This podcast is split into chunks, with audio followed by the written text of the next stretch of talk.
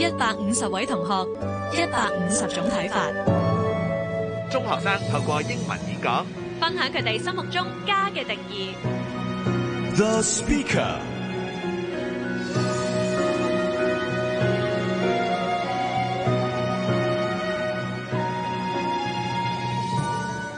迎大家收聽我哋 The Speaker 二零二一啊！咁我哋全港中學生英語演講比賽呢，較早之前就已經進行咗決賽。咁今日呢，我哋就會請嚟十強之一嘅妙法子劉金龍中學彭麗莎同學啊，Alisa Tapper，Hello。 Hi，哇，咁啊，可唔可以首先中文或者英文介紹下自己先啊？誒、大家好，我係 Alisa。I'm sixteen. I go to Madame Lau Long Secondary School, and I take English literature. And I'm very, very creative, and I also really like public speaking, even though I have very limited experience in it. 嗯，但係咧就咁初次睇 Alisa 嘅表現咧，未必會感受到好似佢講話啊，其實冇乜經驗嘅咋咁樣。因為咧，我真係好深刻印象，就係、當我聽 Alisa 佢講佢嗰個初賽嘅演講 The Broken Promises 嘅時候咧，誒、我諗我哋好多人對屋企呢一個主題咧，都會諗起啊，好好温暖啦，充滿愛啦咁。但係同一時間，我哋亦都必須要知道，其實社會上有好多人屋企唔係咁美滿嘅。咁我覺得 Alisa 咧好敏感咁睇到呢一點，並且咧即係將佢 带到我哋观众咧，好似设身处地咁样，即系啊，想像下如果你屋企都唔系咁幸福嘅时候，会系一个咩境况咧？咁我觉得非常之成功。So Alisa, you have attempted a darker tone, um, a darker portrayal of home in your uh, preliminary speech, The Broken Promises. Anything inspired you to think that way? Is it like out of competition strategy or something that you've observed? I knew going in that I had to do something different, and I expected my competitors to be a bit more positive. And also, I had been reading about all these articles that had said that abuse in homes had risen dramatically during the coronavirus because everyone were, were confined in their homes. And I wanted to give a platform to those people because I had one, and I wanted to share this issue because it's real and it's happening all around the world. And it's happening in Hong Kong as well, as you can see from the reported child porn cases, apparently. Mm. So, yeah. 嗯，係啊，啊 Lisa 啱啱就講到啦，嗯，佢知道參加呢個比賽嘅時候咧，其他人可能都會係超級有正能量嘅，咁佢就諗，嗯，或者我都可以即係另辟蹊徑啦，咁啊咁巧就喺報章度睇到。 啊，原來喺呢一個咧肺炎期間咧，呢、一個家庭暴力嘅情況惡化咗喎，似乎仲，所以就有呢一個念頭去用呢一個角度咧去睇家呢一樣嘢嘅。誒、咁我又可唔可以請阿 Lisa 講下咧？誒、嚟到參加呢一個比賽嘅心情咧，即係好啦，成為咗十強啦，你自己又點睇咧？ I did not expect this. I thought I would be out in the preliminary competition, but I was really surprised when I got into the semifinal, and I became even more surprised when I got into the final. So, yeah, because I was not expecting it, I was really rushing. I was really rushing towards preparing my final speech and preparing my impromptu speech, which we really can't prepare, but you just have to be proactive. So, I really tried as hard as I can to be proactive. So, Alisa, can you tell us when did you get interested in English public speaking and what drew you to the art of it?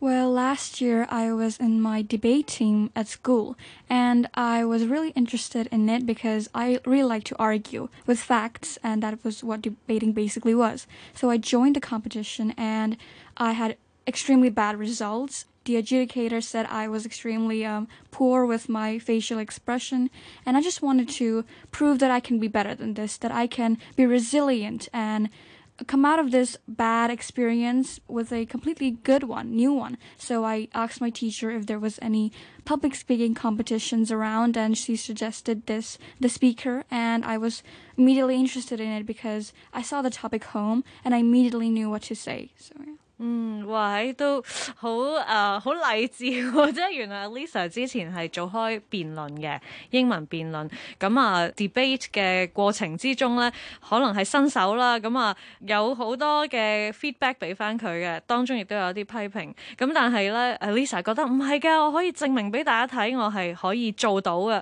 咁所以咧，後來老師同佢講到 The Speaker 呢個比賽啦，呢個都算係你初試提升啦。Would you say like this is first time for you to participate in a public speaking competition? Yes, it is. Wow, so I'm really impressed, you know, because out of 150 people, um, you got to the finals. Thank you so much. I'm impressed too. 咁喺嗰个头先啊 Alisa 提到表情嗰度啦，咁其实喺我哋呢个比赛咧，由九月十月去到而家啦，你觉得自己有冇即系升咗呢？咧？有冇成长到咧 ？Um, I think that I've really grown to be more prepared when it comes to competitions and stuff like this. I've also grown to be more confident, which I really wasn't before. And thanks to this competition, it really made me step out of my shell and learn to be more confident and learn to be more prepared and also learn to be more presentable. I think preparedness is something very important to us all。即係其實話啊，要個人多啲準備。可能我哋咧好難想像哦，如果要參加一個演講比賽，係咪就係背咗個稿咁樣就叫準備好咧？ 其實唔止係咁少㗎。So, Alisa, when you talk about being prepared, what aspects do you refer to? Is it just like reciting your own scripts or any other thing on your mind that you feel would be useful? in preparing for a competition like this? Well, you have to expect a lot of things. And here I expected audiences, but that wasn't the case. But there were a lot of cameramen, so they basically acted as if they were my audience. And I really prepared for that, so I knew not to be very nervous, even though I was a little bit, but I wasn't as much as I used to be. Also, I prepared as in I looked into the previous competitions of the speaker in 2020 and 2019, and I looked at what the finalists and the winners and the um, contestants did and say and how they presented their speech. And I took advice from them and I learned from them and I learned what to do and what to not to do. 嗯，哇！原來 Alisa 做咗咁多功課，即係首先就要有啲心理準備啦。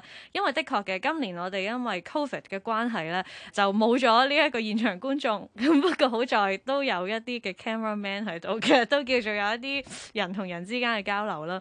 咁另外咧，佢亦都有睇到喎，原來我哋以往嘅一啲參賽者佢哋嘅演出，咁啊喺佢哋嘅表 现里边咧，吸收到一啲嘅经验，就可以用到喺今次嘅比赛上边啦。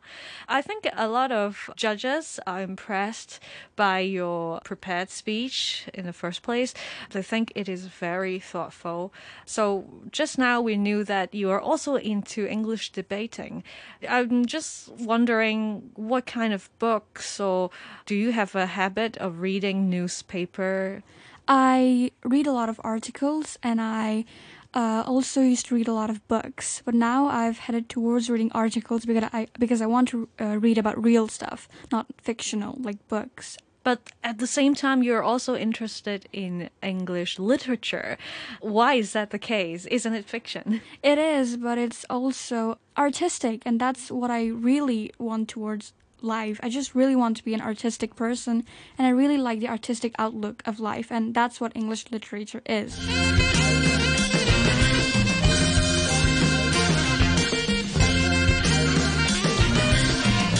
The speaker.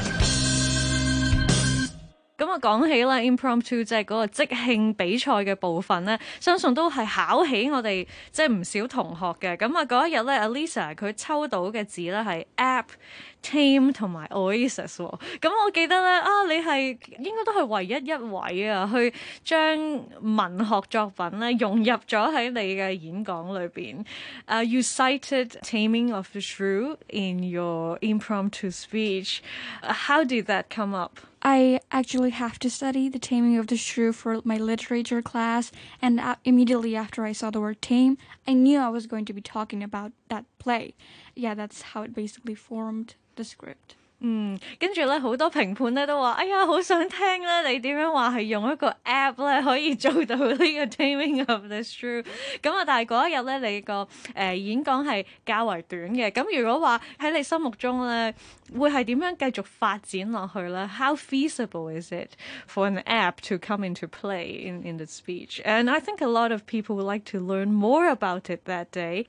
Um, I was also quite stumped when I saw the word app because I knew I was going to talk about Taming of the Shrew. So I just need to know I needed to know how I was going to incorporate the word app into my speech. And as time was passing by, I thought why not compare the uh, modern and the old uh, environment, like in Taming of the Shrew, why don't we compare it to now? And wondered what it would be like if the story was set in these days Would they meet using an app or something like that? Yeah. 嗯，系咁啊！即刻咧就用 app 呢一个谂法咧，就将现代啦同埋古代啊传统嘅男女关系咧做咗一个对照。咁呢个都系别出心裁嘅一个设计。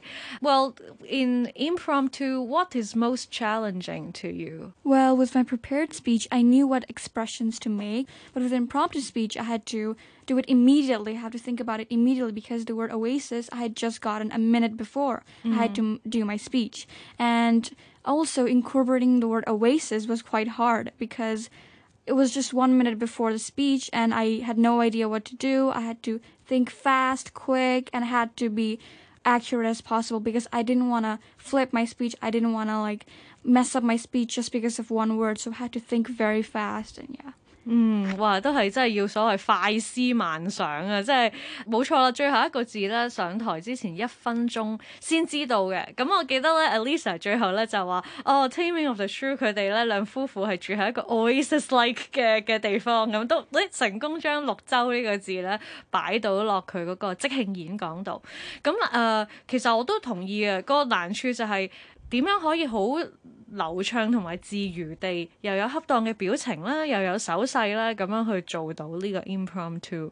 即系如果再有一次机会俾你嘅话咧，你觉得诶、呃有边啲方面你会更加努力咧，Lisa？ I'd think about my expressions and suggestions beforehand. Also, maybe I'd be more um, articulate when talking about the speech.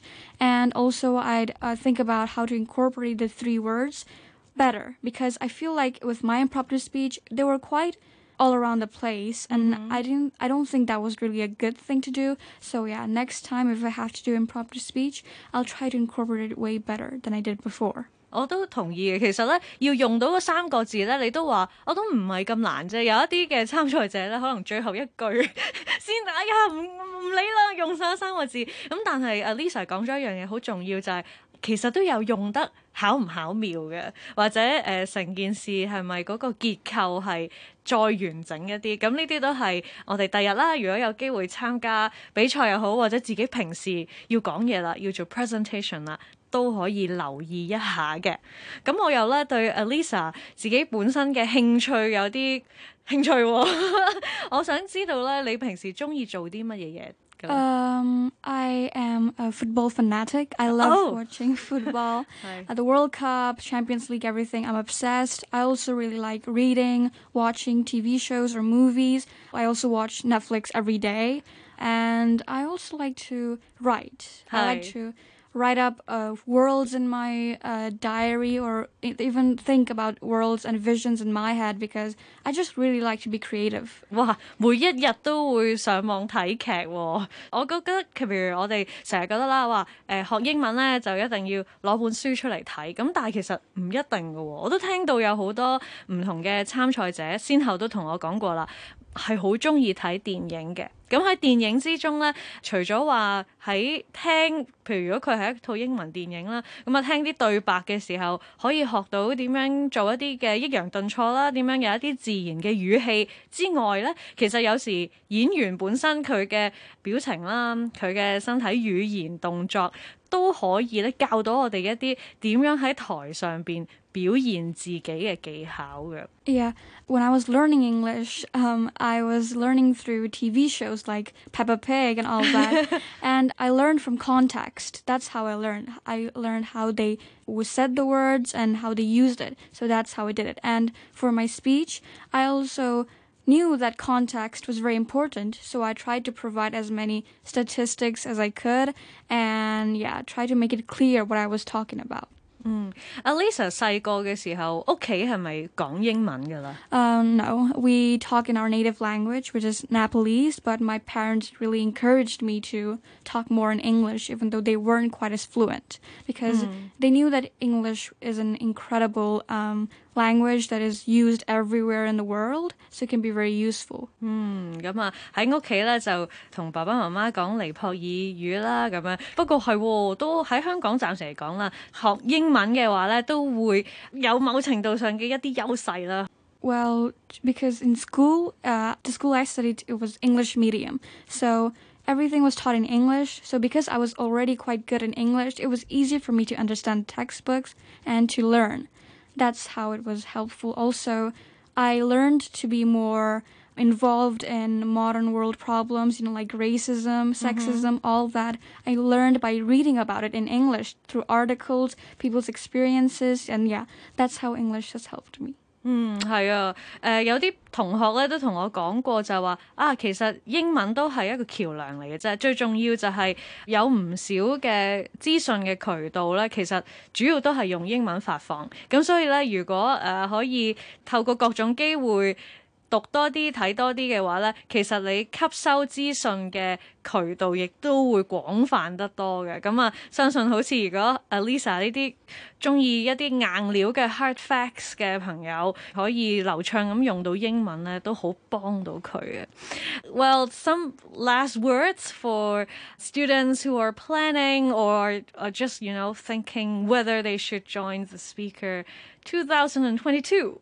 Any tips for them? First, you guys, you have to know that this is a competition. Even if you're joining for experience, please, like, you have to be prepared and you have to know what the competition is about. You have to learn about the topic, you have to research, and you also have to really, really learn to be confident and not be nervous. And even if you are, you have to hide it because it can be really obvious to the judges if you're not prepared. 诶、或要收埋自己嗰种紧张咧，诶、有咩方法好咧？你觉得？ I'd say when you're nervous, you usually stutter. So I would suggest, like, if you stutter, you'd immediately um, ignore that and just not stop. You have to continue going on with your speech because if you stop, it becomes extremely apparent that you didn't prepare or are very nervous. 即系如果有时讲嘢已经有时口吃啦，喺度口窒窒嗰阵啦，人哋就会知道啊，佢 可能都未準備好啊，心理上或者本身個稿都唔係好熟，咁啊，所以最緊要咧就係唔好理啦，就算真係窒咗咧，繼續去先，踢波啊嘛嘛，唔係俾人截咗一下就唔繼續跑噶嘛，咁啊要繼續去嘅。咁我哋咧呢個 The Speaker 二零二一呢一個節目咧，都希望每一位上嚟嘅同學啦，都同我哋分享一首歌嘅。呢排有冇聽開啲咩歌，想同我哋嘅 听众去分享呢？有个时间俾你扮下 DJ。 Um, I would uh, really suggest this woman's work by Kate Bush. She was an incredibly popular artist during the 90s, and she's British. And this woman's work, the song, was featured in my favorite, one of my favorite shows of all time, The Handmaid's Tale. Oh. 哦、And it was Margaret Atwood。Yeah, yeah, and it mm. was during the scene where it was incredibly emotional, where all the handmaids thought they were going to be hanged to death, and this song was playing to like suggest or to translate their scaredness, how scared they were. And yeah, this song did really a good job translating that, and I also have become attached to this song because I really like feminist literature and all that, mm-hmm. and I and because The Handmaid's Tale is a feminist literature kind of book, and so because it's associated with Handmaid's Tale, the song, that's why I associate this song with feminism and mm-hmm. feminism is very dear to my heart because obviously I'm a I'm a girl. Mm-hmm. I have experienced sexism, all that, so I really like songs that are talking about this issue because it helps me Yeah. 嗯，咁啊頭先 Alisa 就提到啦，佢自己好中意睇嘅一個片集啦，叫做《Handmaid's Tale》。咁啊，其實佢本身係加拿大小説家 Margaret Atwood 嘅作品。咁喺呢一套劇集裏邊咧，就播咗呢一隻歌《This Woman's Work》。咁啊，所以佢今日咧都誠意地想推介俾大家，因為係喺套劇裏邊一個非常之感動人心嘅一個情形之下咧。 播出嚟嘅，咁啊同一時間咧，阿 Lisa 都講到佢對於女性文學嘅喜愛啊，咁啊所以今日就揀咗呢一首歌啦。咁我哋都好多謝佢今日上到嚟啦，The Speaker 二零二一接受我哋訪問，再一次恭喜你成為我哋今年嘅十強之一。 Thank you. Thank